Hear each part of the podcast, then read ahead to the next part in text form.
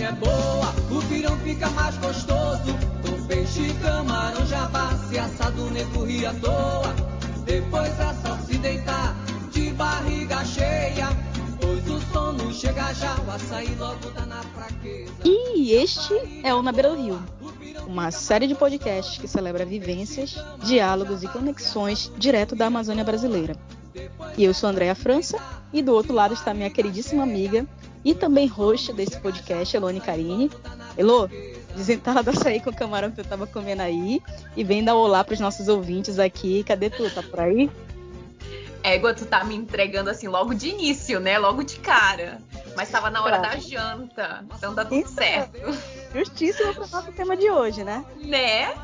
Olá, pessoas. Ah, eu tô muito feliz de estar aqui hoje, nesse episódio, onde recebemos uma pessoa super especial para participar dessa conversa.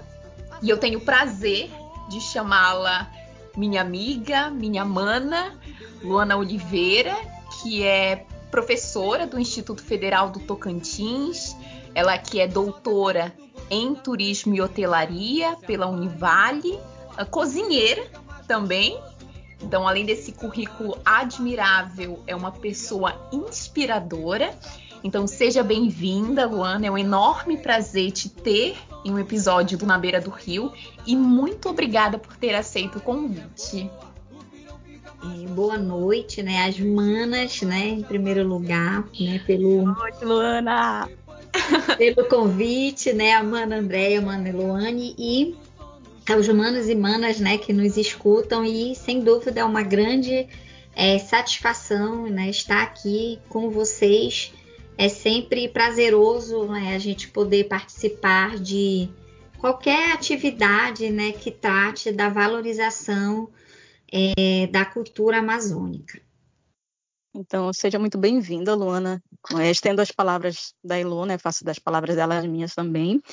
Que é uma satisfação muito grande te ter aqui. A gente sempre falava nos offs, eu e a Elô, que a gente queria muito um episódio com sua presença, sua participação integral, né? Que ela já tinha dado uma palhinha no outro episódio. Sim. E sempre, sempre a gente cita, né? Quando a gente tem algumas lembranças de alguma coisa que toque no tema, a gente sempre tem você como referência. Então, para a gente, de fato, é uma satisfação muito grande estar com você nesse dia, nesse momento, né? Participando com a gente aqui.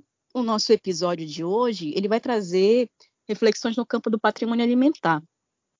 Muitos podem conhecer simplesmente como alimentação, como culinária ou comida, o que nos remete a quase não pensar muito a respeito dos seus significados, uma vez que a alimentação é algo tão natural, quase tão natural como a luz do dia, né? E por ser uma necessidade biológica tão básica, por vezes nós não nos damos conta do complexo sistema simbólico, político, que existe por trás da alimentação, além dos seus significados sociais, identitários, econômicos, éticos, estéticos, técnicos, ambientais e tantos outros. A história da alimentação, ela está ligada à própria evolução dos seres humanos e das sociedades ao redor do mundo. Ela se refere não apenas ao alimento em si, mas ao acesso a alimentos específicos em um determinado tempo e espaço geográfico, ao processo de cultivá-lo, produzi-lo ou outros meios de obtê-lo e distribuí-lo, ao ato de comer, às escolhas no saber fazer por trás do preparo de uma comida, aos utensílios utilizados e aos efeitos sobre o ambiente e dinâmicas sociais. Assim, a alimentação ela pode ser estendida pelos enfoques fisiológicos nutricionais, formação econômica e social e a história cultural. Como toda a temática que a gente aborda aqui no nosso podcast, essa não seria diferente no quesito de profundidade. Então, Elô, tu que não é de botar molho inglês na goma do tacacá, e com todos os teus conhecimentos mais recheados que a minha panela de maniçoba tradicional no dia do meu aniversário, chega mais e faz aquele resumão aí, pique Globo Repórter pra gente, orienta a gente nessas principais, nos principais vieses que a gente tem de reflexão para começar esse tema, para interpretar isso tudo que a gente vai tratar hoje, né? Conta mais pra gente sobre esses outros paralelos aí que entre a comida, a sociedade, através dos tempos, para que a gente entenda um pouco mais dessas dinâmicas. Chega mais, Elô. Não venha botar molho inglês na goma do meu tacacá.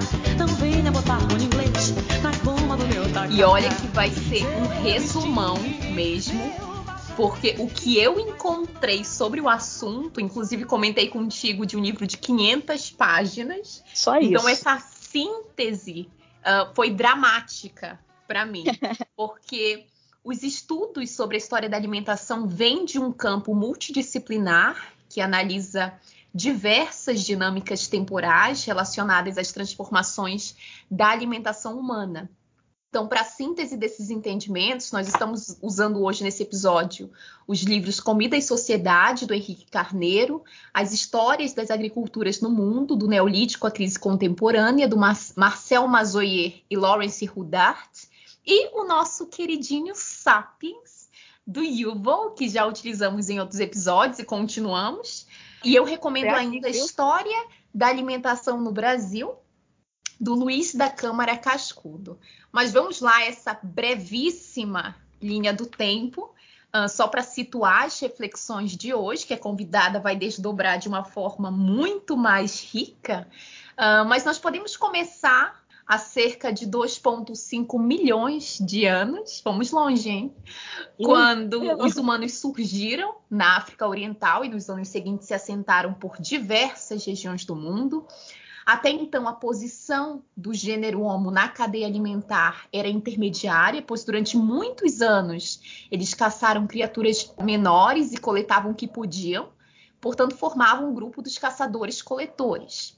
Somente há 400 mil anos que eles passaram a caçar animais maiores, e só nos últimos 100 mil anos, com a ascensão do Homo sapiens, que os humanos saltaram para o topo da cadeia alimentar.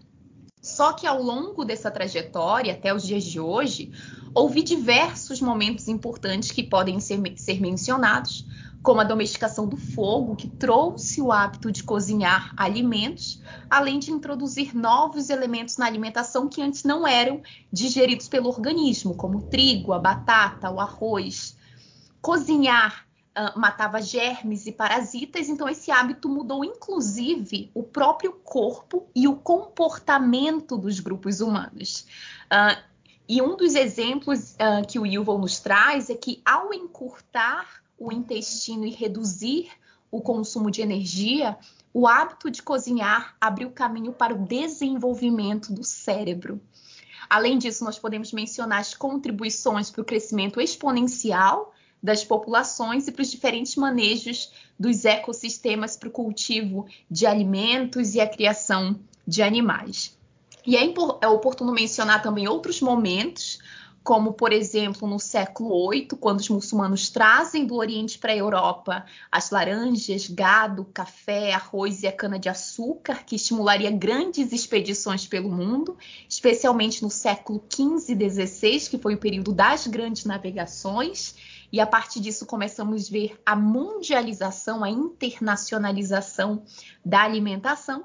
E anteriormente, no século X, o Império Bizantino já inventava as toalhas de mesa, os talheres e a mesa para as refeições. Então, esses são alguns exemplos de algumas sociedades que ao longo da, história trouxeram aí diversas contribuições para as tradições culinárias e muitas delas desenvolveram tradições próprias.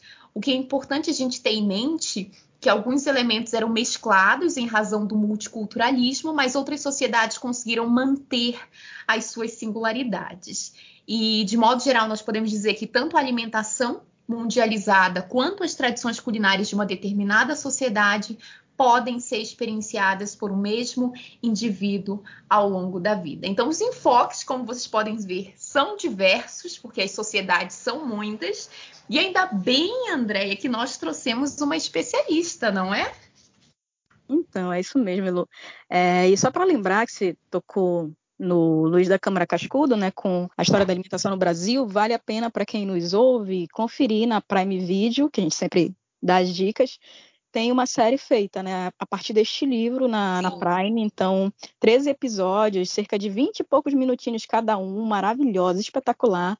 Então, por gentileza, façam esse favor de enriquecerem mais ainda o conhecimento de vocês nesse sentido, pegando essa dica aí assistindo assim que puder, beleza? E a partir dessa tua fala, Elo, dá para entender também é, até aqui que existem diversos enfoques, né, como tu disse, para as dinâmicas da, da, alimentação através dos tempos.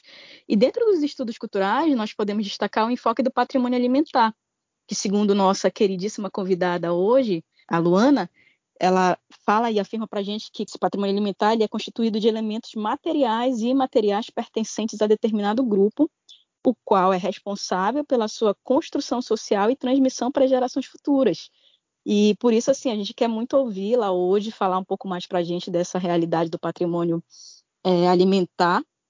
E vale lembrar, a Elo já colocou no início, que a Luana é cozinheira, que ela é pesquisadora, e a gente também sabe que ela tem o pai dela, né, chefe conhecidíssimo, o seu Ofi Oliveira, que é o fundador do Instituto Sabor Selvagem, um divulgador da culinária amazônica pelo Brasil e pelo mundo.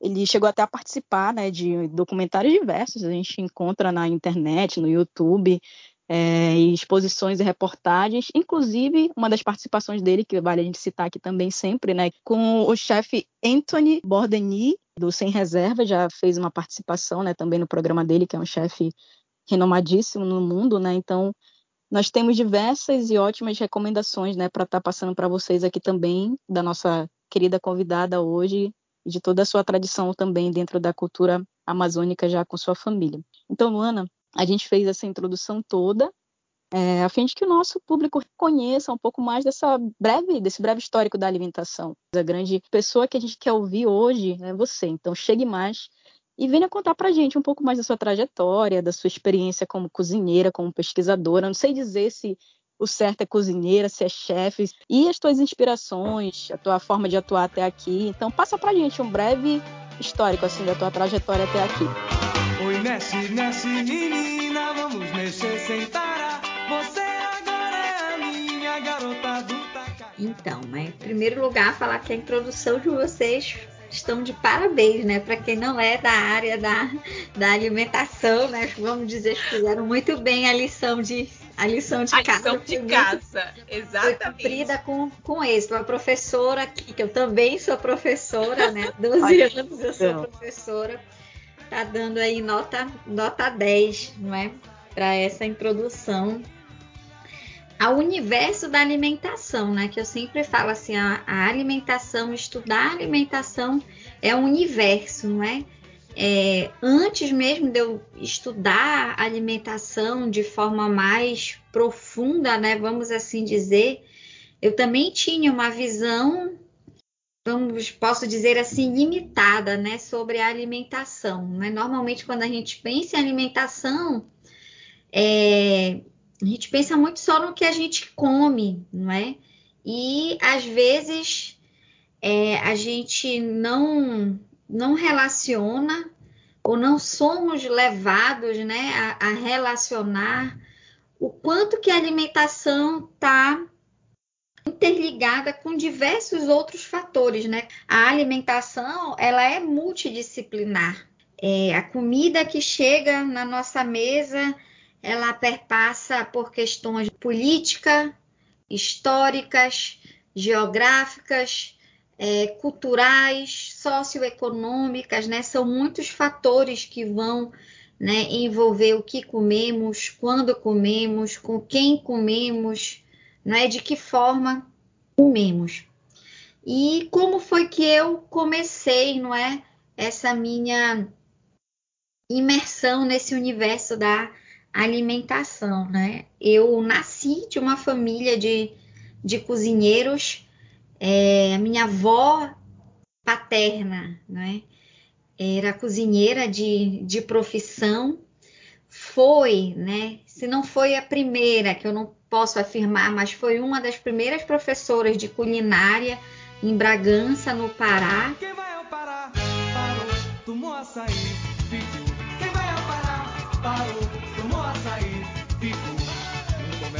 Comércio agitação, o verão fez é uma parada na rua 7 de setembro. É a festa de Aí dos filhos, né, dos seis filhos, todos cozinham muito bem, modéstia à parte.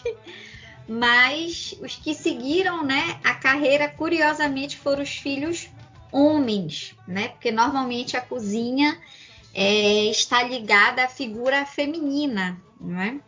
Sim. Mas foram os filhos homens, né? Meu pai e meu tio, que seguiram profissionalmente a carreira de, de cozinheiros.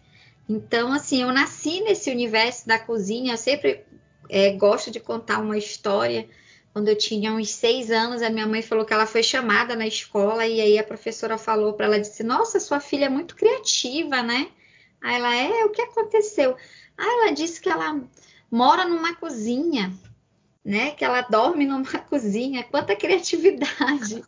e aí a mamãe disse: não, não é criatividade, é verdade. Na época, meus pais tinham um bar, barra restaurante, e aí a mamãe me contou que às vezes eu não queria ir embora, né? Eu queria ficar com eles, porque trabalhavam, enfim, até de madrugada.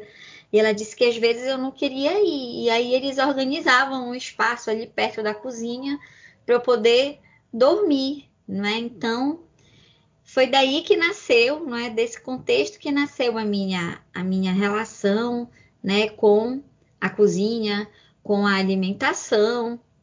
E aí me formei em turismo, não é? E meu pai já era cozinheiro, não é? E quando me formei em turismo, comecei, né, a trabalhar junto com ele nas pesquisas sobre os pratos que ele ia fazer e posteriormente também a organizar os eventos, né, gastronômicos, né? Ele tem uma marca registrada, né, que é o Sabor Selvagem, que leva o nome do restaurante dele, dos festivais gastronômicos, né, Sabor Selvagem, que já percorreram, né, o Brasil, e alguns países na Europa.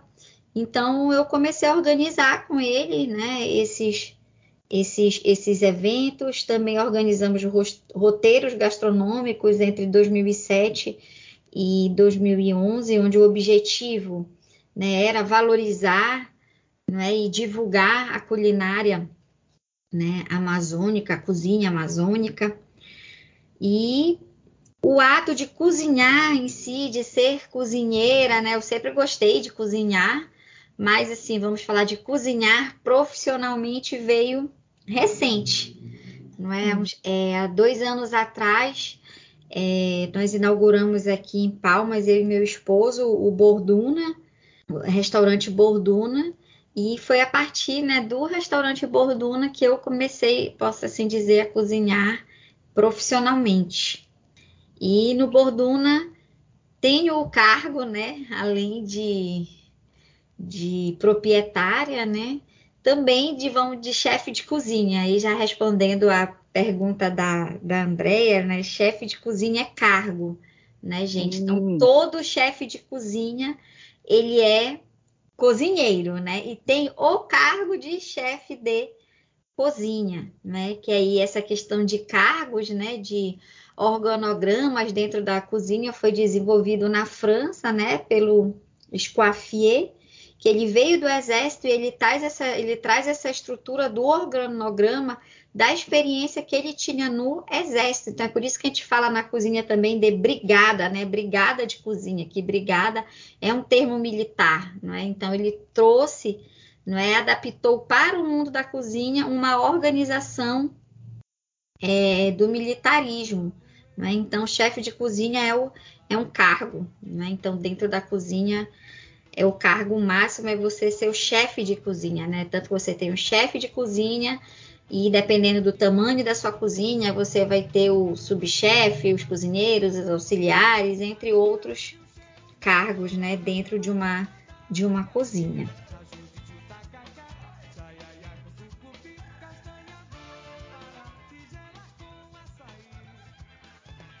dos tantos programas que eu sempre assisto, nunca tinha ouvido essa explicação nesse sentido, aulas mesmo, viu? Deixa eu só perguntar, já acrescentando aqui nessa introdução, também sobre a questão do patrimônio alimentar. Tu, tu pode definir para a gente, passar para a gente o que é o patrimônio alimentar? Porque você está dentro dessa estrutura, né? A tua pesquisa, a tua vida enquanto pesquisadora também foi direcionada para esse sentido, né? De patrimônio alimentar. Então, também, se tu puderes, no meio dessa introdução, já passar para a gente um pouquinho disso. Sim, sim. Então, esse conceito de patrimônio alimentar, né, foi um conceito que eu comecei a trabalhar no meu, no meu doutorado, né, que foi sobre o patrimônio alimentar, né, do povo xerente e as interfaces desse patrimônio com o turismo, o turismo gastronômico. É, então, assim, quando a gente fala em, em patrimônio, não é alimentar é um conceito bem bem amplo, né, que eu gosto muito.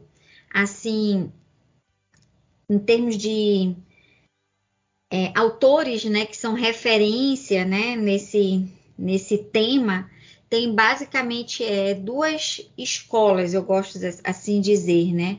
Uma, uma escola francesa, né? Quando eu falo assim, escola, talvez não seja o termo mais apropriado. Vou dizer assim, grupo de pesquisadores, né? Até porque uhum. eles detêm o mesmo pensamento, né? E normalmente quando a gente fala em escolas, a gente está falando em linhas de pensamento diferentes, né? E nesse caso, eles têm pensamentos similares, né? São apenas uhum. grupos de estudiosos, né? Três países que se destacam mais nessa temática são pesquisadores franceses, pesquisadores espanhóis, também temos pesquisadores portugueses. Então, diria que com maior destaque os pesquisadores franceses, né? Então, eu trabalho muito com o conceito da Jacinthe Bessier, que é uma socióloga francesa, e com Polan também, que é outro sociólogo, e com a Esther Kett, que é uma antropóloga. Então, se eu fizesse assim, um resumo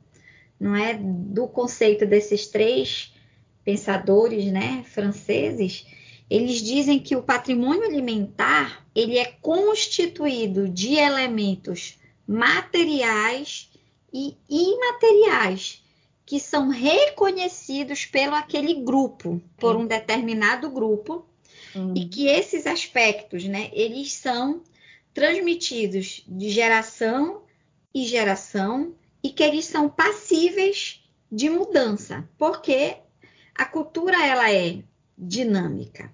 E aí, para a gente entender melhor esse conceito, o que seriam, né, elementos materiais. Então, se a gente pensar, né, em alimentação, por exemplo, uma panela, né, ela é um elemento material.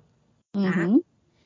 É um tipiti, uma peneira, uma cuia, né? Pensando no nosso universo aqui amazônico, né? São elementos, né, de um patrimônio, do patrimônio alimentar amazônico. E quando a gente pensa em é, elementos imateriais, a gente pode falar de saberes e fazeres.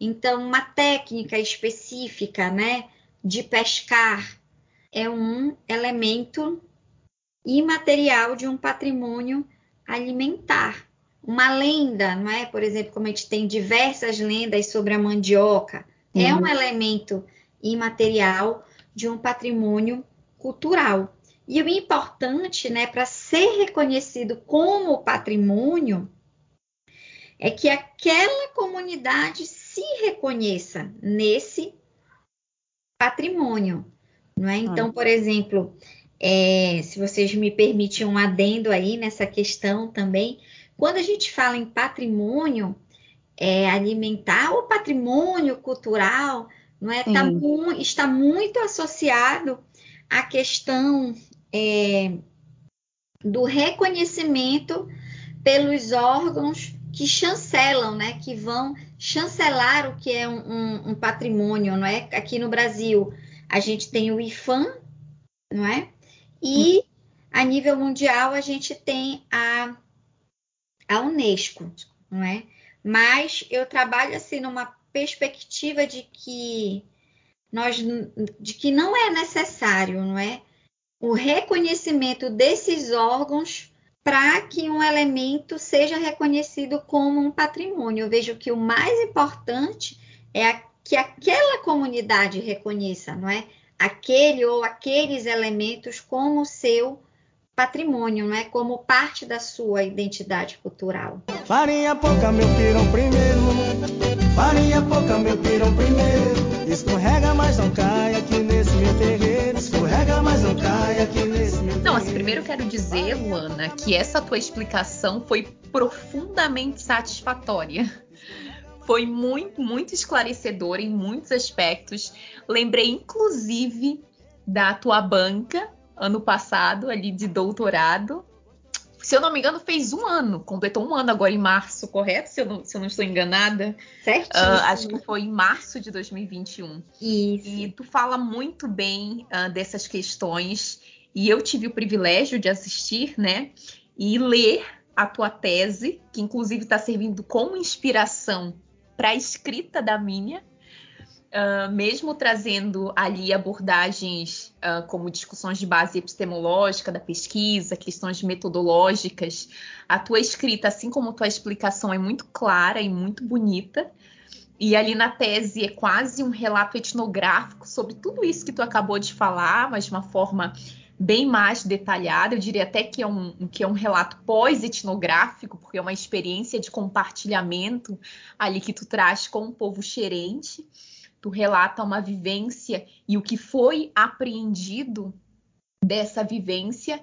E os teus estudos mais recentes, como, como uh, eu acabo de mencionar da tua tese, estão centradas na questão da, da salvaguarda do patrimônio alimentar, mas também nesse reconhecimento de tradições culinárias que não precisam necessariamente dessa legitimação mas de um reconhecimento desses grupos. E no caso do povo xerente, quero até uh, pontuar algumas questões, é um grupo indígena localizado no estado do Tocantins, na região norte aqui. E o estado do Tocantins uh, congrega dois dos maiores biomas brasileiros, a Amazônia e o Cerrado. É considerado uma zona de transição geográfica entre a floresta amazônica e a savana. E como tu escreve na tua pesquisa, porque aqui, como tu lembrou bem, nós fazemos o dever de casa, a lição de casa, o povo xerente é parte do ramo central das sociedades de língua G, do tronco linguístico macro-G, sendo conhecidos como G centrais, junto com os povos Chavante do Mato Grosso e o Chacriabá de Minas Gerais. Uh, bom, eu já disse quais foram as minhas impressões ali da, da tua banca, enfim, e eu recomendo fortemente a leitura da tua tese, mas eu queria saber exatamente uh, de onde vem esse interesse em particular sobre as tradições culinárias dos povos indígenas em específico e como se deu essa tua aproximação com o povo xerente, sabe? Como foi um, ali junto com eles traçar um olhar sobre essa tradição alimentar e como tu conseguiu buscar essa interpretação de significados e sentidos dessas tradições culinárias do grupo. Então, vamos lá, né? Primeiro, né, depois dessa é, da tua fala, né, eu não posso deixar de, de agradecer, né, os, os elogios, né, mas, assim, de fato, né, a tese tem esse aspecto etnográfico, né? Até porque eu usei, né, a, a etnografia como método, né, e técnica de, de pesquisa também. Né? Então, a proposta da tese era justamente essa imersão, né, no, no mundo, vamos assim dizer, no mundo xerente, na cultura, não é, xerente. Até porque na tese, né, eu critico, né, no sentido positivo né, da palavra, é, essa questão dos reconhecimentos é, pelos, pelos órgãos, né, porque existem vários estudos né, que apontam que determinados elementos culturais que foram né, reconhecidos como patrimônio cultural, que alguns deles a própria comunidade não se reconhece naquele elemento que foi é, que foi salva, salvaguardado, né? Então, a proposta da tese era trazer não um olhar técnico, né? Porque quando esses nesses casos, né, em que a comunidade não se reconhece, é porque prevalece o olhar do técnico, não é? E não o olhar da comunidade. Né? E a proposta da tese foi justamente trazer o que o povo xerente reconhecia como seu patrimônio. Né? E não o que eu identifico, né? e sim o que eles reconhecem como seu, como seu, é, como seu patrimônio. Né? E daí a necessidade de fazer é, essa imersão né, entre os gerentes. E o interesse né, em pesquisar, em conhecer é, as culturas indígenas se dá pelo fato de que é, nós somos, né, todos, né, nós temos ascendência é, é indígena. E sempre tive interesse né, em conhecer mais, não é, profundamente, é, uma cultura indígena. E aí eu acho também importante dizer que quando eu comecei a estudar mais, não é, a questão indígena, as culturas indígenas, eu vi o quanto que eu era ignorante no assunto, né? No sentido da ignorância, da falta do conhecimento, não é? Sobre as culturas indígenas, é, de quanto nós somos, conseguir identificar também o quanto nós somos emprenhados de preconceitos, não é? Sobre as culturas indígenas.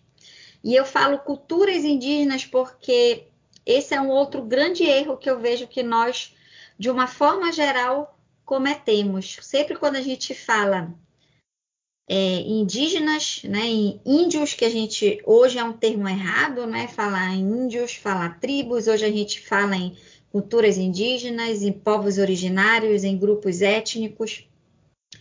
Normalmente se fala, né, no senso comum, como se tudo fosse uma coisa só, não é? São são índios, não é? E não são índios, são grupos indígenas, são culturas diferentes, né? Hoje oficialmente existe, é, estima-se, né, 305 povos indígenas no Brasil. Então são 305 culturas, né, é, diferentes. Né? Eu fiz um curso quando eu comecei a fazer o, o doutorado com Daniel Munduruku, que é um doutor, né, indígena do povo Munduruku paraense, que é uma referência, né? E aí, em uma parte do curso, ele dizia: é, quando eu perguntava para ele, você é índio? Ele dizia assim: não, eu não sou índio, mas você é o quê? Ele disse: não, eu sou um munduruku, assim como existe um craô, existe um xerente, existe um guarani, né? Porque cada povo desse carrega inúmeros aspectos culturais que são específicos de cada um desses grupos étnicos. Né? Então, o meu interesse né, era conhecer né, é, com mais detalhes o que é ser um indígena, o que é a cultura indígena, quais elementos não é, constitui uma cultura indígena. E eu tive né, a satisfação, a partir do povo xerente, não é, de vivenciar uma aldeia, de poder estar numa aldeia, de viver, não é, num, num, em, uma, em uma aldeia. Então, sou eternamente né, grata ao povo xerente por ter me acolhido. Então, eu sempre falo também assim que a tese não é minha, né? A tese é minha e do povo xerente, porque eu apenas fiz o registro de um patrimônio alimentar que é deles, né? Então, sou muito grata deles terem compartilhado comigo, né? Esses saberes, esses fazeres, eu poder ter feito esse registro a partir da minha tese e hoje poder estar compartilhando, né? De diversas formas, entre estas esse podcast hoje, um pouco, né? Do patrimônio alimentar do povo xerente. Sim. E quando eu pensei em fazer essa pesquisa, né, eu não tinha especificamente o povo xerente, né, em mente, não é? Eu conheci uma xerente, é, apresentei minha proposta para ela, ela aceitou a proposta. Eu nunca vou esquecer aquele dia, aquela frase que ela falou para mim até hoje acho que quantas vezes eu falar, quantas vezes eu vou me emocionar, que eu falei para ela qual era a proposta da minha tese, que era fazer né, esse registro do patrimônio alimentar do povo xerente, e ela falou assim para mim, professora, é, se um dia, pelo menos uma pessoa tiver lido a sua tese e souber a partir da sua tese que aqui no Tocantins tem um povo xerente e que nós temos a nossa cultura, a sua tese valeu a pena. Não é? Então, nossa, aquilo me deu uma, uma força tão grande assim, né, para eu poder seguir com a minha com a minha pesquisa, de fazer né, a, minha, a minha pesquisa, para poder hoje estar tá compartilhando aqui com, com vocês. E foi a partir dela que se deu início a permissão, caminho para poder fazer essa pesquisa junto ao povo xerente. E ela me levou, né, com outros caciques, com os anciões, com outras lideranças, para que eu tivesse, né, a permissão, a autorização para entrar nas terras indígenas, né, xerente, e realizar minha pesquisa.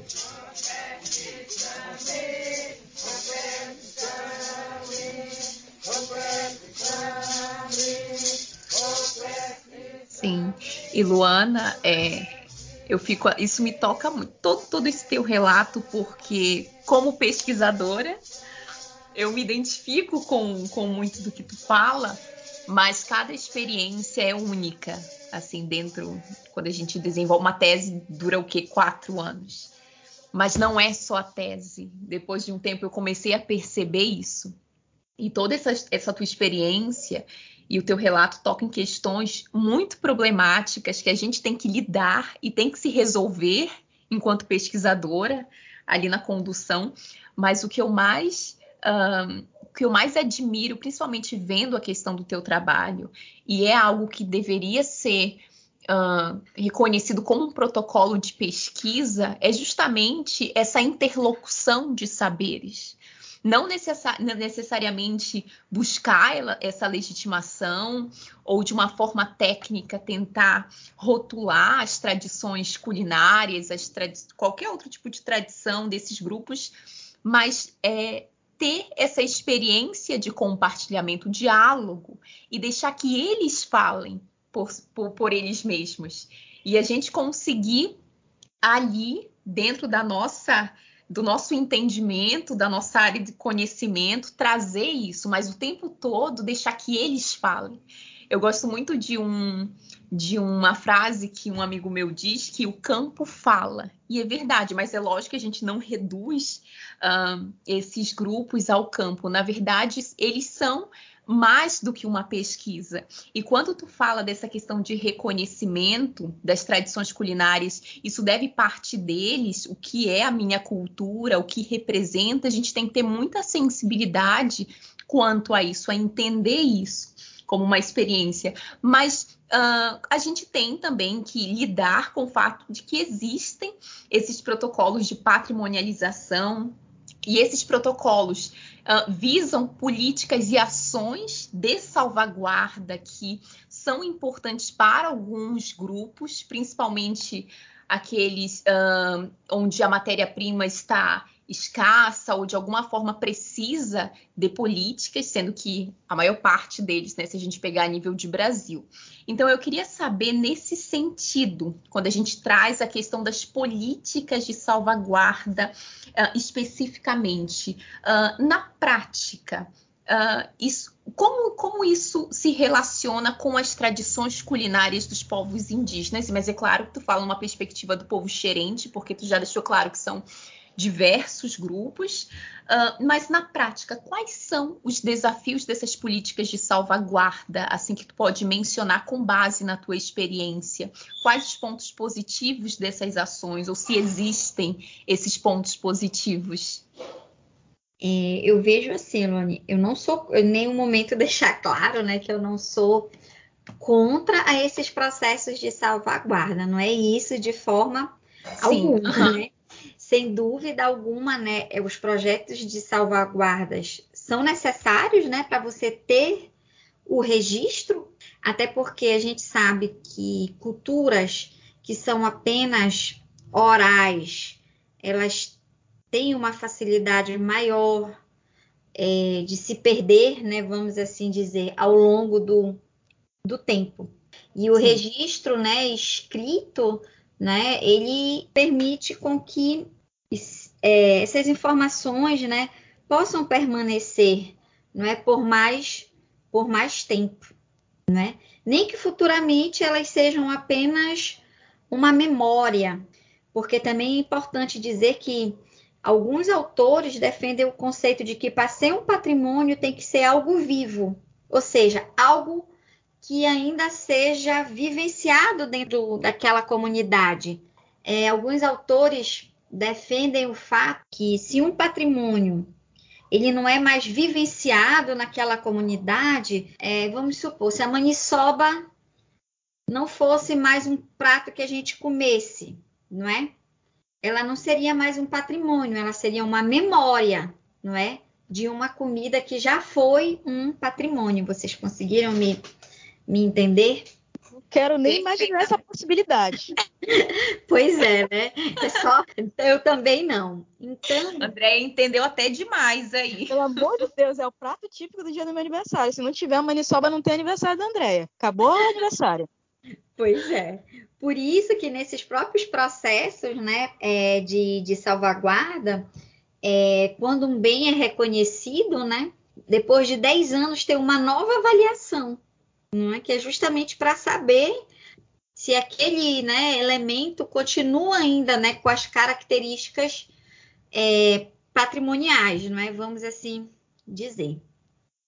Então, eu vejo né, o, o, os processos importantes né, nesse sentido, né, para salvaguardar, para você ter essas informações, né, poder acessá-las. E mesmo que futuramente elas não existam mais, você tem possa né, ir ali e, e recorrer. Só que o fato em si de reconhecer um elemento, seja ele tangível ou intangível, como patrimônio, não garante que ele vai continuar existindo, Sim. certo? Porque o que mantém aquele elemento como patrimônio é a comunidade não é que detém aquele patrimônio, não é? Então, no caso da comida, o que vai permitir que uma determinada comida continue sendo um patrimônio é aquela comunidade ter acesso aos ingredientes para fazer aquela comida. É aquela comida continuar sendo uma comida com significados para aquela comunidade. E pode ser que com o passar do tempo aquela comida não tenha mais é, o mesmo significado para aquela, para aquela comunidade. O cheiro da maniçoba faz bebum levantar, implorar para comer lá. Com a folha da mandioca é que se vai preparar o prato que só tem. Assim, a gente percebe aqui, novamente, quando você estava falando ainda há pouco também, dessa importância de se voltar né, para a alimentação dos povos indígenas, para essa cultura alimentar né, dos nossos povos originários. E é justamente aí né, que está, se a gente pode dizer assim, né, da gente aqui na Amazônia, quando vocês ainda há pouco falavam né, de toda essa questão dos pesquisadores, da importância dos estudos, né, de, de estar se entendendo, de estar se fazendo o estudo da nossa cultura, dos nossos povos e também, né, quando a Luna falava da, da pessoa que introduziu ela, né, nesse campo todo lá do, do, dos xerentes, de dizer que queria que chegasse né, a, a, outras pessoas a cultura xerente, a alimentação xerente, para mim também, ouvindo esse relato dela, é, e ouvindo e vendo toda a nossa trajetória aqui, eu e Elo, e aquilo que a gente vai tirando enquanto desejo de que a Amazônia seja vista né, na sua beleza, celebrar a Amazônia, celebrar a cultura amazônica, e também a gente, com essa importância enorme, Luana, de te ouvir falar, né, dos povos indígenas e em especial, né, dos xerentes que para a gente também é desencastelar, né, para mim que estou aqui nessa, nessa lida também com com a educação midiática, né, com essa questão de fazer com que o conhecimento seja desencastelado, né, dessas estruturas acadêmicas que às vezes a gente consegue chegar, né, obter conhecimentos e às vezes para ali, né, para nas estruturas, como eu sempre dizia desde o início Prelô, para nas estruturas e nas bibliotecas empoeiradas, vira um livro, mas nem todo mundo tem acesso. Então, para a gente também é essa satisfação, esse prazer de dizer, não, a gente quer com que as pessoas da Amazônia, com que nossos demais, nossas demais comunidades tenham acesso a esse conhecimento, saibam quem foi o povo xerente, saiba por que alguém se dedicou a dizer eu quero dedicar né, um tempo da minha vida para estudar a cultura indígena, o povo indígena Elô, na pesquisa dela com as loceiras do Maruanu e tantos outros né, pesquisadores, tantos outros saberes, tantas outras realidades que a gente tem.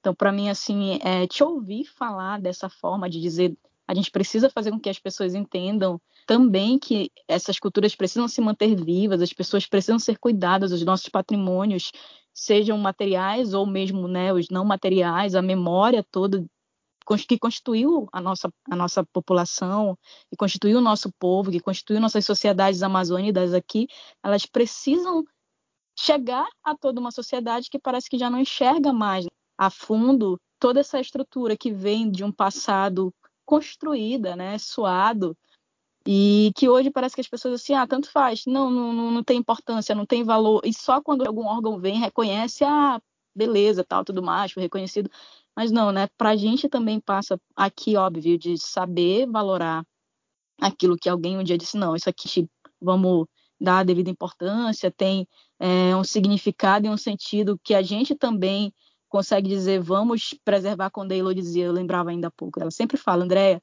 lá onde eu trabalho no Maruanum, elas têm que ter todo um cuidado para retirar o material e tal e tudo mais. Então, assim, a gente sabe que são muitos detalhes, né, em cada povo, em cada população, em cada cultura que constitui aquilo que a gente é, mas que a gente não se enxerga mais como parte né, dessas demais comunidades. Então, ouvir vocês virem falar disso aqui e ter essa, essa grande graça né, de estar no, numa, numa mídia também podendo dizer vamos tentar levar isso para outras pessoas ouvirem, conhecerem, para mim também é de uma satisfação muito grande. Por isso que a gente sempre está tentando. Vamos pegar nosso lugar, vamos pegar nosso povo, vamos pegar nossa Amazônia, nossos pesquisadores e trazer também isso né, para as outras pessoas verem como está se dando isso tudo. Então, gostaria muito de dizer isso aqui para as pessoas que nos ouvem. A gente não está aqui né, tentando reinventar rodas, mas a gente sabe que talvez memórias e talvez outras realidades, como a Banisoba, inclusive citada aqui, se perpetue a partir de coisas que a gente também tem que decidir. Não, vamos preservar, vamos continuar tendo cuidado, tendo toda essa, essa valoração que não só um órgão pode nos dar, né, mas que nós mesmos precisamos fazer com que isso continue acontecendo, né? Então, eu vejo também por essa linha aqui, né? Sem dúvida, né? Eu acho que o maior reconhecimento, né? Além do reconhecimento dos, dos órgãos, como o IFAM, ou patrimonializações às vezes também são feitas por é, câmaras municipais, né? Também reconhecem como patrimônio, né? Determinados é, aspectos culturais, não só alimentos, né? Mas aspectos culturais, eu acho que o mais importante é o nosso reconhecimento, não é? Nós, não é? Valorizarmos o que nós temos. E aí é muito comum, né? Às vezes a gente valoriza, ai, vai num outro lugar, né? Admira tanto um determinado aspecto num outro lugar e às vezes não reconhece. Exatamente. É, aspectos culturais do nosso próprio do nosso próprio lugar. Né? Então, acho que o primeiro reconhecimento né, é o reconhecimento da própria né, da própria comunidade, né, dos seus aspectos culturais. E então... aí, só para complementar não é, a pergunta que foi feita anteriormente, é, e com relação né, ao reconhecimento dos patrimônios né, indígenas oficiais, são poucos os reconhecimentos. Se a gente falar especificamente com relação a alimentação, né, específico a patrimônio alimentar indígena, nós vamos ter reconhecido pelo IFAM é, o sistema tradicional do Rio Negro, né, o sistema agrícola tradicional do Rio Negro, que é um sistema de base né, indígena, né, de diversos povos indígenas que habitam ali a, essa região do, do Rio Negro, e também a questão das, das cuias, mas que são feitas aí na nossa, aí na nossa região, no, é, no Pará. O né? modo então, de fazer cuia do Baixo Amazonas é mais isso. especificamente ali em Santarém, né, Luana? Isso, que também é uma tradição originalmente indígena. Então, se nós pensarmos em reconhecimento pelo IFAM de patrimônios alimentares, nós temos somente esses dois patrimônios oficiais alimentares indígenas. Então, é muito pouco. Pesquisas sobre alimentação indígenas temos, né, de outros povos, mas são poucas também diante é, da quantidade de povos indígenas que nós temos. Né? Então, são poucas pesquisas ainda, são poucos registros que nós temos sobre a alimentação indígena no Brasil, se nós pensarmos na quantidade de povos indígenas brasileiros. E de uma forma geral, também são poucos patrimônios indígenas reconhecidos pelo IFAM. E é justamente isso que a gente queria tocar de uma forma muito sucinta aqui, mas a gente acha também que vale a pena lembrar né, de algumas, alguns elementos materiais e imateriais da cultura alimentar brasileira. Tanto os indígenas, que a Luana já acabou de citar, né, os, os únicos que nós temos, mas também os não indígenas, né, que são salvaguardados pelo IFAM. A Luana já falou agora no sistema agrícola tradicional né, do Rio Negro, e é um conjunto de saber estruturado proveniente de 22 povos indígenas é, das famílias linguísticas Tucano Oriental, os Aroaki, Mucu e os Yanomamis. E cerca de 750 comunidades ribeirinhas também, localizadas nessa região do Rio Negro. E o sistema se baseia em quatro vertentes, que é o manejo dos espaços, a diversidade das plantas, o conjunto de utensílios para processar os produtos e o subsistema alimentar deles. Também a gente pode citar aqui o sistema agrícola tradicional das comunidades quilombolas do Vale do Ribeira, ali entre São Paulo e o Paraná, que foi inscrito no Livro dos Saberes em 2018. Essas comunidades elas cultivam desde o período colonial nas margens do, do Rio Ribeira do Iguapé e elas produzem ali a mandioca, o milho, o feijão, o arroz e diversas outras espécies de modo que do modo tradicional deles de saber fazer a, a agricultura ali, né? Isso se tornou um eixo que estruturou ali o modo de vida deles e possibilitou a permanência, a perpetuação deles naquele, naquela região ali que é de vales e montanhas, né? Sim. Um outro, um outro exemplo foi o que a Luana acabou de mencionar, do modo de fazer cuias do Baixo Amazonas, que foi inscrito no livro de registro dos saberes em 2015. É uma prática artesanal que ela explicou bem, vem de uma tradição indígena. E essas populações ribeirinhas usam as cuias para cozinhar, para tomar o nosso tacacá ou vatapá, e é utilizada também para outros para outras, uh, para outras coisas. E notem que uh, eu estou falando de cuias, né, de utensílios que pertencem ao universo da alimentação. Nós temos também o ofício das baianas de Acarajé, inscritos no livro de registro dos saberes em 2005. É uma prática tradicional de produção, produção e venda de comidas baianas, especificamente o acarajé. E essa receita tem origem no Golfo do Benin, na África Ocidental, e a prática é ligada ainda ao culto dos orixás e é amplamente disseminada na cidade de Salvador. Nós temos ainda o modo artesanal de fazer queijo Minas, inscrito também no mesmo livro do ano de 2008, que constitui um conhecimento das regiões ali de Cerro, Serra da Canastra e Salitre, e ali em cada uma delas foi desenvolvido o modo de fazer próprio, expresso na forma de manipulação do leite, das massas, na prensagem, no tempo de maturação, o que confere a cada queijo aparência e sabor específicos. Que tem mais, Andreia? A gente falou bastante também sobre isso no nosso episódio de número 12, né, com a Maíra, quando veio falar sobre Cultura, Cidades e Patrimônio. Então, quem quiser conferir mais também, Sim. pode ir aí no nosso episódio de número 12 verificar e se informar mais. A gente pode falar também, Alô, sobre as tradições é, das doceiras de Pelotas. Acredito que também a Lona já tenha ouvido falar. De, foi inscrito no Livro dos Saberes em 2018 e trata de uma região doceira que abriga múltiplos saberes e identidades relacionadas à produção de doces chamados finos e também os doces coloniais, né? A gente também pode falar da Feira de Caruaru, né? Tá na nossa lista, dá esse rolê lá, né, Lu, que a gente já conferiu Sim. também. E a gente pode perceber que ali nessa região, né, Pernambuco, a questão da feira em si, ela foi escrita é, nos registros também em 2006. E no local existem barracas que vendem comidas típicas, como sarapatel, buchada, cuscuz, macaxeira, a carne de sol, de bode, munguzá, né, para a galera que está não é familiarizada com munguzá, para a gente o nosso mingau de milho, xerém, coalhada e tantas outras coisas, né, que vende ali na feira do Caruaru. E também, para finalizar aqui esse breve, é, elementos, né, a gente tem também o ofício das paneleiras de goiabeiras, que é no Espírito, uma região do, do Espírito Santo, que é uma atividade única das mulheres é, no bairro de Goiabeiras, Goiabeiras Velha, lá em Vitória, no Espírito Santo. E elas têm um processo de produção de panelas de barro, né, que empregam técnicas tradicionais e matérias-primas provenientes do meio natural. sendo um elemento essencial, né, do ponto do prato típico capixaba. Inclusive a Luana, né, ela fala dos ofícios das paneleiras no projeto dela intitulado Cuia, Culturas, Itinerários e Alimentação. E a respeito do Cuia que a gente queria falar um pouquinho agora também, né, com a Luana, e ela vai falar um pouco mais do que é esse projeto pra gente. Ela traz diversos posts, ela faz ali sobre esses elementos, né, relacionados à parte material e imaterial, né, do patrimônio alimentar no Brasil.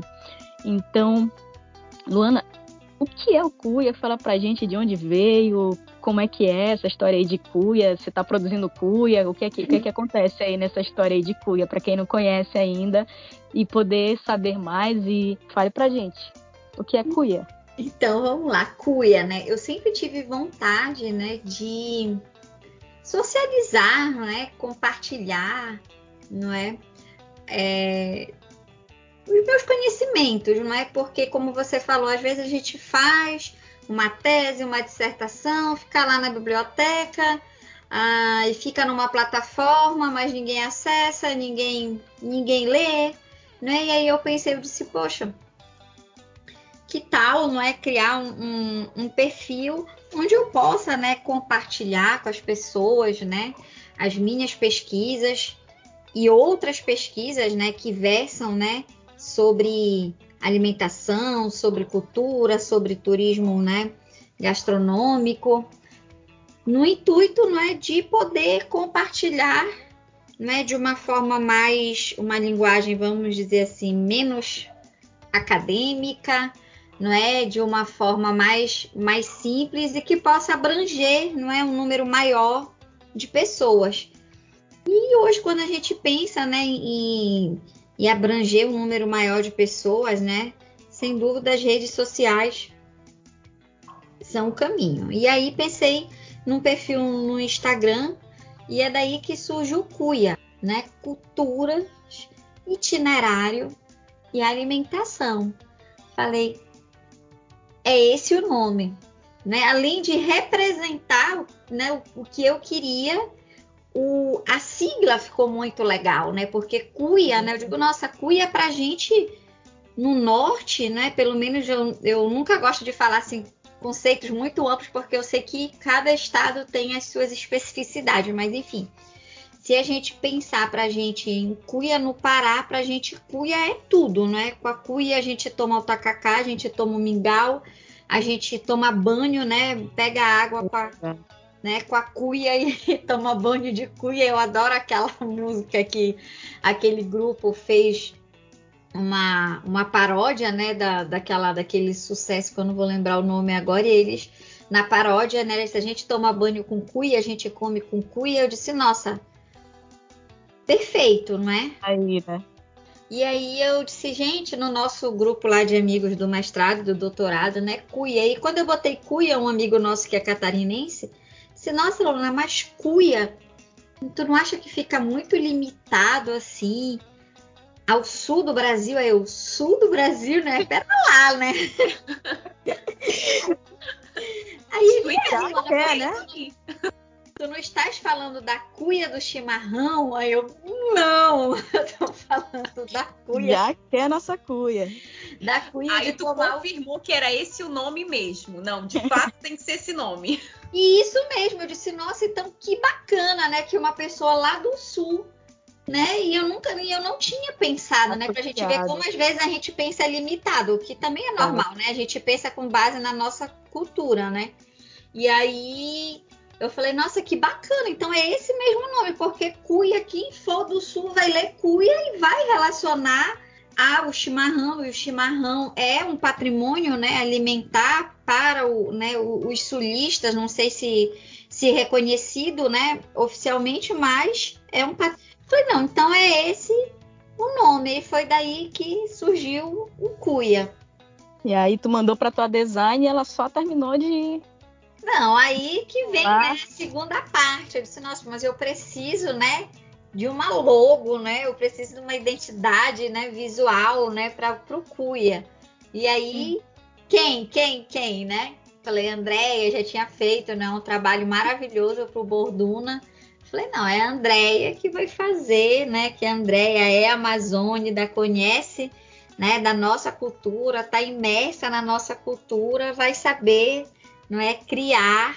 Mas eu lembro, Luana, eu vou dizer aqui só desculpa. Eu lembro que eu te instiguei também quando você veio com os primeiros nomes. Eu digo, Lu, vamos fazer um name aí que a gente realmente pegue com tudo esse e aí foi sendo, foi, você sempre me dava esse retorno, né? Ó, oh, fui passando pro pessoal do grupo, eu achei maravilhoso, assim, esse, esse teu contato com a galera e eles mostrando, né, realmente essa, essa parte do pessoal do grupo foi super engraçada. assim, ela ia, só ia jogando, mas decidiu por um nome assim que ao final todo mundo amou. Perfeito. É, mas Lu, deixa eu te perguntar mais uma coisinha aqui quanto a essa questão, quando você fala da, do Cuia, que vem com esse intuito todo, né, de realmente transmitir mais ainda do teu conhecimento das tuas andanças, é, o itinerário cultural, alimentar. E o que mais que você pode nos dizer, de modo geral, também, caminhos que você possa apontar para fortalecer a culinária amazônica? É, é, possível, existem caminhos, né? E eu sei que você está fazendo isso já, é, é, notório, é nítido a gente já dizer isso, que, assim, de antemão a gente tem uma noção de que seja possível, mas o que mais que você pode apontar para a gente, para fortalecer essa cultura, essa culinária nossa aqui? Pois é, eu acho que são várias. São várias. É, são vários. São necessários diversos aspectos, né? Eu acho que de todas as ordens também, de todas as ordens, em que sentido? Nós, enquanto membros né, de, uma, de uma sociedade, de um grupo, da gente valorizar, que é o que a gente já comentou, não é? anteriormente, né, de nós valorizarmos a nossa cultura. E eu acho que nesse sentido a gente está num momento muito favorável, não é? No Brasil, a gente vê diversos movimentos nesse sentido, né? De valorização das culturas indígenas, de valorização é, das culturas africanas, não é? Que também estão fortemente, né, presentes na nossa cultura é, brasileira. Então, eu acho que nesse sentido, né, do que parte da sociedade, a gente está num movimento é, muito positivo nesse sentido. É um caminho longo, não é? Porque infelizmente a gente sabe, não é, que ainda existe muita, muitos preconceitos e mais grave do que os preconceitos, discriminações ainda, né, sobre as culturas indígenas, sobre as culturas é, africanas. E aí, quando a gente tem não é, acesso, né, que a gente reconhece né, os valores dessas culturas, eu acho que sim, a gente tem que fazer um trabalho né, de conscientizar né, as pessoas que estão ao nosso redor. Né? Acho que é nosso papel, não é? Como a gente está aqui compartilhando, mas numa conversa com um amigo, numa conversa com um familiar, a gente pelo menos expor né, a importância de valorizar, de salvaguardar essas culturas. É, em termos políticos, aí vamos falar de políticas públicas, né? A gente uhum. também precisa, né, de políticas públicas que colaborem para a valorização dessas culturas. Isso é um fator muito, muito importante. A gente sabe que existem, mas ainda são poucas, né? As políticas públicas e políticas efetivas, né? Porque a gente sabe que tem algumas políticas que não são efetivas, né? Neste, neste sentido, né? O próprio política por exemplo, a casa da, da minha sogra agora está num processo de, de ser reconhecida como um patrimônio né, edificado né, em Belém como um exemplar de, de ar nouveau. Não é? Uhum. E aí o incentivo que ela vai ganhar é a isenção do IPTU. E aí uma isenção de um IPTU, que eu acho que o IPTU da casa dela é, sei lá, 600 reais por ano, consegue manter não é uma casa dessa, não é? Não, não consegue, né? Os reparos necessários para se manter uma edificação. E olha que a casa dela é relativamente nova, né? Se a gente pensar no movimento. E aí, por isso a gente vê em Belém, por exemplo, tantos, não é, casas antigas, né, coloniais, palacetes caindo, por exemplo. Né? Porque são reconhecidos, mas não se tem o incentivo é, necessário, né? Então, acho que sim, nós precisamos de políticas, mais políticas públicas efetivas, né? Precisamos de quantidade e de qualidade de política para poder, não é, é, valorizar e salvaguardar mais, proteger mais nossos elementos culturais, materiais e imateriais. Eu diria que aí seria um resumo de políticas públicas que queiram de fato o nosso bem e não nossos bens, né, Luana? Porque Sim. é nessa linha que anda nossas políticas públicas, né? Quando tem alguma para ter alguma contrapartida, né, para gente. Essa foi ótima. É. E a gente também precisa, né, aprender a trabalhar em rede, que eu acho que às vezes a gente tem dificuldades de trabalhar em, em rede, né? Aquele velho, né, clichê que a união faz a força, a né? Sim. E eu acho ainda que um dos grandes problemas aqui no Brasil é a questão dos egos, né? Às vezes as pessoas não querem trabalhar juntas porque aí eu vou, eu corro risco de ofuscar a minha a minha estrela, não é? E aí um dia desse eu participando de uma reunião com outros pesquisadores e um dos pesquisadores mencionou, ah, como dizem alguns antropólogos, né, os meus índios. Eu disse, tá, que merda, hein? Pô, não sabia. Ah, é. é. vocês me falaram agora. Que, que merda. Mas é isso. Nossa, eu não tenho, né? É, eu não tenho índios, né? Eu não, eu não sou responsável por nenhum grupo, pelo contrário, né? Eu ficaria muito feliz se outros pesquisadores viessem trabalhar comigo junto com o povo xerente para que a gente pudesse ter mais condições mais força, né, mais bocas, mais braços para poder valorizar essa, essa cultura. Né? Então, acho que isso também é, é muito importante, né? A gente saber trabalhar em rede e quando a gente, para saber respeitar também os limites, descer falando academicamente do pedestal de que algumas pessoas se colocam dentro da da academia e se colocar de igual para igual com todas as pessoas, principalmente quando a gente vai fazer, não é, a pesquisa, saber respeitar o tempo da comunidade, as regras da comunidade. Isso foi algo que eu já sabia e que ficou muito claro para mim quando eu fui fazer a minha pesquisa.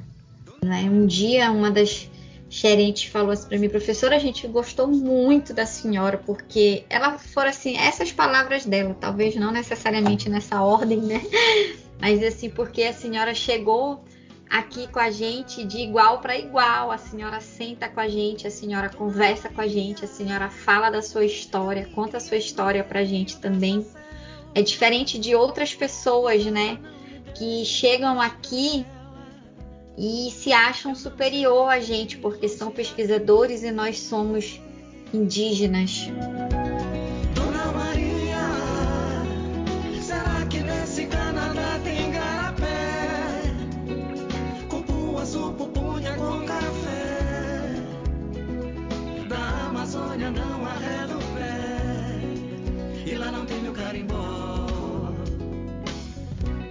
E aí, isso não é só para indígena, vale para qualquer comunidade, né? Quando a gente vai trabalhar com feirante, com agricultor, com quem seja, né? Por isso que hoje, dentro da pesquisa, a gente. É, muitos pesquisadores, no, no, dentre os quais eu me incluo, né? A gente não fala em objeto de pesquisa, né? Porque não são objetos. Quando a gente trabalha, a gente está trabalhando com sujeitos, né? São sujeitos, né? Da pesquisa, são participantes, não é? Da pesquisa.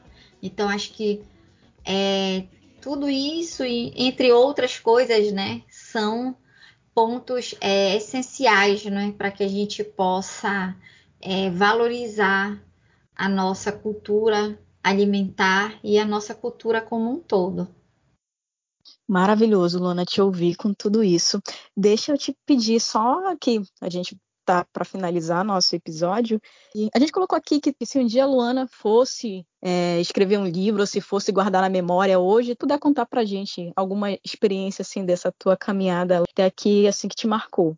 É, eu falo sempre assim, já que a gente está falando de universo de alimentação, sem dúvida alguma, é, a minha experiência com os indígenas, com o povo xerente, foi uma experiência que mudou a minha vida. Eu sempre falo que foi, para mim, é, o mais importante não foi ter o título de doutora. Claro que eu vou estar sendo hipócrita se eu dizer, se eu disser, desculpa, que eu não sou feliz por ter um título, não por ah, para bater no peito e dizer eu sou doutora, eu sou superior às outras pessoas, não, é porque eu sempre gostei de buscar saber, de saber mais, é algo da minha, é, da minha natureza, eu, eu, gosto muito, é algo que me dá prazer, eu conversar com as pessoas, eu escutar as pessoas, conhecer um pouco da história da vida das pessoas, e aí poder estar né, com os gerentes, conviver com eles, aprender com eles, isso foi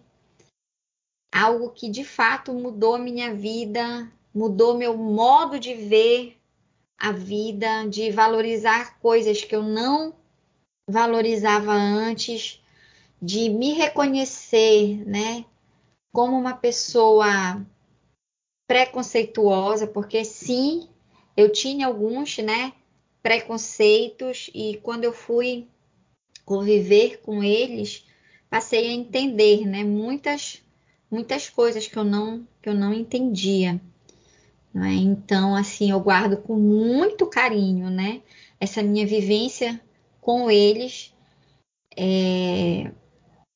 e e muito feliz porque eu sei que eu vou poder continuar convivendo com eles, porque felizmente é, eu consegui ultrapassar essa relação entre pesquisador e participantes da pesquisa e estabelecer um vínculo de amizade com o povo xerente. Então, hoje eu tenho amigos xerente. E, sem dúvida, essa foi uma das experiências é, mais marcantes da minha vida. Elô, tu tá por aí ainda? Opa, só tô ouvindo aqui. Uh, eu, eu, na verdade, eu tô assim. Um, é, abismada com, com tanta. Eu já tinha, como eu disse, eu já tinha uh, ouvido a Luana falar outras vezes, mas é sempre para mim muito, muito inspira inspiradora, sabe? Ela é, ela é muito inspiradora para mim. Então eu só fico ouvindo ela falar como, como pesquisadora, como professora. Ela até mencionou como foi que ali na comunidade ela foi recebida e ela ressalta a questão, e tu ressalta, Luana, a questão uh, do pesquisador, da forma como, como ele deve se portar em algumas situações, mas eu confesso que isso vem muito da pessoa também. Então, ali tu, o tempo todo tu estava uh, trabalhando na tua tese, na tua pesquisa, mas uh, tudo aquilo que ela que, é que aquela comunidade sentiu de ti, essa proximidade, vem da pessoa, Luana. É algo que eu sinto também. E eu tenho certeza que outras pessoas sentem. Então é por isso que eu estou aqui atenta, só ouvindo o que ela tem para dizer. é Muito isso. Bom. Eu, eu só fico é, imensamente feliz né, de poder ter estado aqui hoje, compartilhar com vocês. E assim, com relação a essa questão, até tinha pontuado aqui quando é, a Andréia perguntou, né? Quais os propósitos do cu e é tudo, e até eu fiz um post e esses dias eu falei isso, e também eu me sinto assim no Cuia muito honrada em poder compartilhar com outras pessoas um pouco da vida das pessoas que muitas vezes são invisíveis, não é? é os feirantes, os ambulantes, não é? E mercadinho. os donos de mercadinho, não é? E que são pessoas que a gente depende assim para ter a comida no nosso no nosso prato, não, não é? E que a gente e que a gente e que a gente esquece, não é? E essa questão da invisibilidade, né, ficou muito clara para mim na fala de uma própria feirante aqui de Palmas, né, que para quem não sabe, eu moro aqui em Palmas, no Tocantins. Eu fui lá na feira fazer uma pesquisa, tudo e conversando com ela, ela disse assim: "Poxa, nós somos invisíveis, né? Ela falou: "Eu sou agricultora". Ela falou: "Você sabia que eu sou professora também igual você?"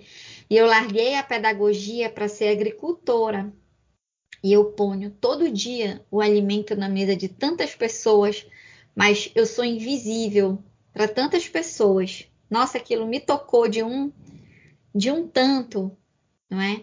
Então, assim, no Cuia eu também sempre busco, né, é, trazer, né, dar visibilidade, né, a essas pessoas. Então, sempre quando eu falo de quem quer que seja, eu gosto de falar o nome da pessoa, eu gosto de contar um pouco da história daquela pessoa, não é? E isso me deixa muito, muito feliz, né? De poder, né? Tornar, né? Nem que seja, não seja o ideal, não é? Mas de alguma forma essas pessoas visíveis, né? E que essas pessoas sejam conhecidas por outras pessoas. E você faz isso de uma forma maravilhosa, Luana. Parabéns. De verdade, assim, toda vez que eu vejo teus posts, eu viajo junto com, com cada coisa que tu, tu colocas ali, assim. Então, é incrível realmente, assim, a gente poder, de Amazônia para Amazônia, né? Tá, tá se vendo crescendo com pessoas que fazem, tiram, tiram de si, tiram do seu tempo com prazer para estar tá compartilhando, para estar tá nos mostrando mais das nossas riquezas, né? Então, cuia.luana Oliveira, para quem ainda não segue também, desde já a gente indica aqui. É, vale a pena vocês seguirem, acompanharem muito mais. Né? A Luana, como ela falou, fala desse, dessa dessa parte ali meio que Tocantins e também está sempre ligada ao Pará, né? Eu dizia ainda há pouco para Elo, ela está onde hoje? Ela está no Tocantins, ela está no Pará, eu não sei, eu queria me localizar só para ter uma noção. Então, assim, a Luana, ela está nessa, nesse nosso contexto de região norte. É bom que ela já traz um pouco dessa visão também sempre para a gente, a gente sempre reposta também o nosso Instagram para que vocês também estejam seguindo, possam também ter esse intercâmbio, essa conexão, como ela dizia, tão importante, que vale com que todos os atores, com que todos nós façamos o nosso, a nossa parte né, no meio desse processo de fortalecimento que a gente falava ainda há pouco. Né?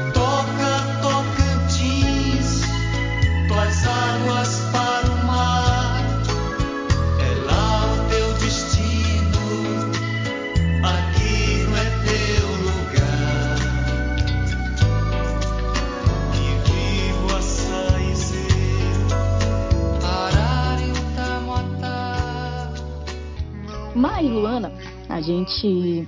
Só que a gente, aqui na beira do rio, a gente não é. Não tem nada convencional aqui no nosso meio, aqui, assim. Eu e Elo, a gente tem essa, essa, essa prática de quebra de protocolos. Então. É do nada. É, queria só fechar contigo de verdade com um quadro que a gente está inaugurando contigo, inclusive, hoje. A Tucuju Pistola, ela pegou... Vamos, vamos testar. É, não, a Tucuju Pistola, ela pegou a sabatina na beira. Contigo vai ser um pouco mais light. Contigo vai ser o papo reto na beira. Então, papo retão, a gente vai te mandar aqui alguma frase, alguma palavra. E a gente queria que tu mandasse, assim, de bate pronto, aquilo que tu pensas a respeito, assim. Sem titubear, a gente queria fazer o papo reto na beira contigo nesse momento. Tá de, tá de pé aí, Elo, ainda, o combinado? Sim, tá, tá por aqui, ó. As perguntas já estão Olha, prontas. só tem um problema. É o que vier primeiro na tua cabeça. Aqui na tua mente tu já fala. É, então, então, estamos de acordo? Vamos pro papo reto na beira, Luana? Vamos lá. O que que tu lembra, assim, uma comida da tua infância? Falou de infância, uma comida que vem na tua mente. Olha o biscoitinho que a mamãe fazia pra mim, que até hoje eu peço pra ela fazer, que é um, dois, três. Por que um, dois, três? Porque é trigo, açúcar e manteiga. Olha aí. nunca, nunca ouvi falar do um, dois, três. Vou saber. Pois é. E Luana, uma comida que tu gosta de fazer pra Tainá. Sei que ela é boa de boca. Comi de, comi de tudo. Quando ela era criança, eu fazia. ah, ok, Quando ela era criança, não era criança, né? É. Você fala pra Tem- mim, já tem eu sou 18 criança. anos, né? Ah, já tá te autorizando, viu? A não ser mais criança. né? Quando ela era Eu- menor, Emancipação da Tainá. Isso. Eu fazia muito pra ela beiju, mas aquele beiju da macaxeira ralada, sabe? Rala a macaxeira, aí mistura com coco ralado e bota na chapa. Nossa, eu gostava de fazer pra ela, eu comia vontade. muito junto com ela. Ai, meu Deus. Eu acho que não foi muito bom de fazer esse quadro, não. Né? É, tô começando a repensar aqui nisso.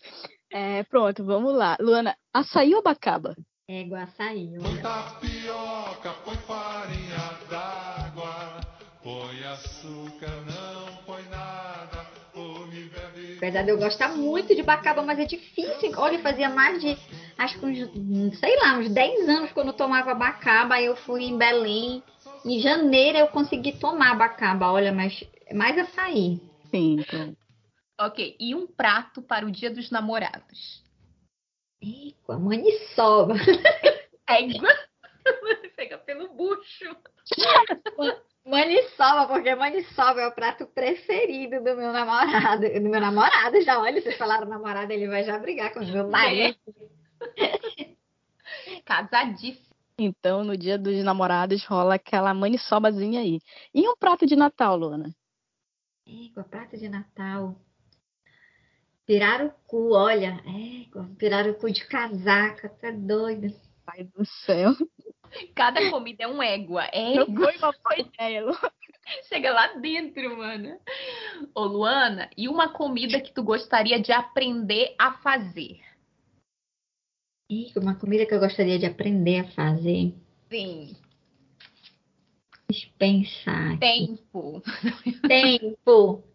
Ai, uma comida indígena que eu de uma outra cultura, entendeu? Porque tem tanta comida indígena assim que a gente desconhece, entendeu? E eu não eu, e eu gostaria de, de aprender outras comidas indígenas. Sim, perfeito. E a receita mais difícil que tu já executou até hoje? Maniçoba. E a receita mais fácil? Fica mais fácil. Fica vatapá. Vatapá é muito fácil de fazer. Ai, Meu pai do céu. Égua. Rapaz, fácil. Eu tô humilhada agora. E o sabor que resume pra ti a Amazônia hoje? Se viesse alguém aqui e dissesse, Luana, me apresenta uma comida da Amazônia, o sabor da Amazônia. Tucupi. Égua, Aí foi certo. Mana. E Ó, senti lá no meu coração. pelo menos tucupi, eu- eu- assim, mandioca, se a gente pensar, né? Mas assim, Sim. mandioca tem vários. Mandioca, porque da mandioca a gente vem tudo, né? Vem a farinha, vem o tucupi, vem os beijus, vem a farinha de tapioca. Então, se a gente for pensar de uma forma mais no, no elemento, a mandioca, né? Mas se a gente fosse pensar assim, no derivado, o tucupi, né? Porque o tucupi a gente faz o tacacá, o tucupi. Enfim, a gente come tudo com tucupi, né? Peixe no tucupi, camarão com tucupi, no porco no tucupi, pato, frango no tucupi, tudo no tucupi. Então, Mas eu, quando saio da Amazônia, posso não levar açaí, mas se eu não levar tucupi, meu amigo, pode dizer que eu fico agoniadinha fora daqui. E Luana, um prato para entrar no Masterchef. Ser aprovada lá. E agora o Masterchef dos chefes e a Luana tá lá. olha, eu não vou pensar muito. Mas eu, assim, eu, eu fiz um prato pro Borduna, que o nome é Borduna, né? O nome do prato leva o nome do, do, do restaurante, né? Então, é um camarão no molho agridoce do cupuaçu, Ai, meu coração. Quero experimentar. E aí acompanha uns mini, uns mini beijus. Pronto, era o que eu, era o que eu faria. Ai, ai. É. E um prato que te lembra o Pará, Luana, já falando dessa dualidade aí do coração. É um prato que me lembra o Pará, todos que eu já falei, olha. Maniçoba, vatapá, tacacá. Mana, toda vez que eu vou em Belém eu volto uns 3 quilos mais gorda, porque eu passo o tempo todo comendo. Certíssima. Agora, um prato que te lembra o Tocantins. Paçoca. Só que a paçoca daqui não é a nossa paçoca daí, tá? Tá, como é A que pa- é? paçoca daqui é a paçoca salgada, né? Que é a, é a farinha pilada junto com a carne. Gente, delícia. É o que Ah. mais me remete É, é a paçoca. E, e quando acabar aqui o episódio, vai comer o que, Luana, depois? O que, que é a janta aí? A gente quer o papo reto aqui. É muito simples. Hoje eu vou, meu jantar vai ser um franguinho com purê de batata doce. Olha, mas batata doce é indígena, né? Então eu tô dentro da temática. Olha aí. Boa. Dentro da temática. Ô, Luana, o que representa o cuia? Tá sendo uma experiência muito, muito prazerosa. Essa interação, né? De poder socializar, como eu falei para vocês, poder socializar conhecimento, tanto socializar o conhecimento acadêmico, como também poder socializar o conhecimento, né, dito popular, tradicional das pessoas com que eu converso. Então, poder socializar esses dois conhecimentos é muito bacana. Poder interagir com as pessoas é fantástico, né? Eu gosto demais quando as pessoas comentam, né? Ai, Luana, poxa, na minha na minha cidade é assim, eu nunca comi, eu tenho vontade de comer. Nossa, isso é muito bacana, não é? A gente poder trocar informações, isso é isso é maravilhoso. Então, o cuia é para mim tem sido algo muito muito prazeroso. E esse espaço de, de partilha, é isso que é o que é o cuia. E aí a gente já vou dar um spoiler. Estamos lançando aí em breve novamente um roteiro gastronômico, não é? Para gente é um roteiro logicamente de turismo, né?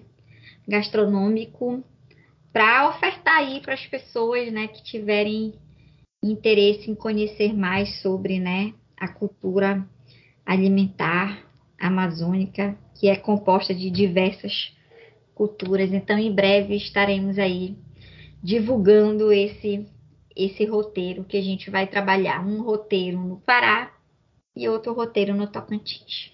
Ai, ai, eu já disse que desde o dedo Bordunelo, eu digo pra ela, eu digo, meu Deus, vou ter que ir no Tocantins agora, obrigatoriamente. Porque É, obrigatoriamente.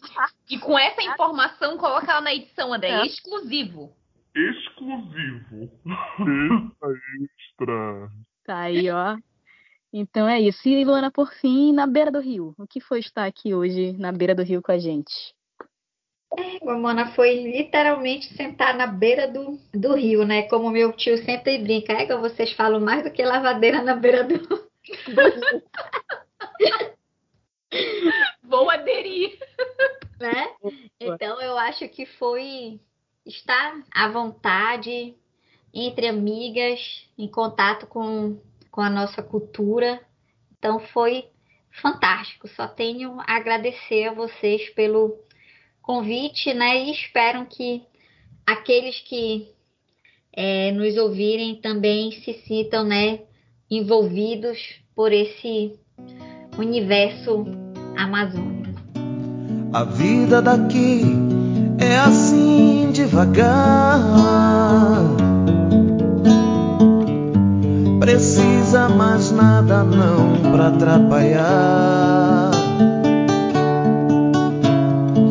Basta o céu, o sol, o rio e o ar.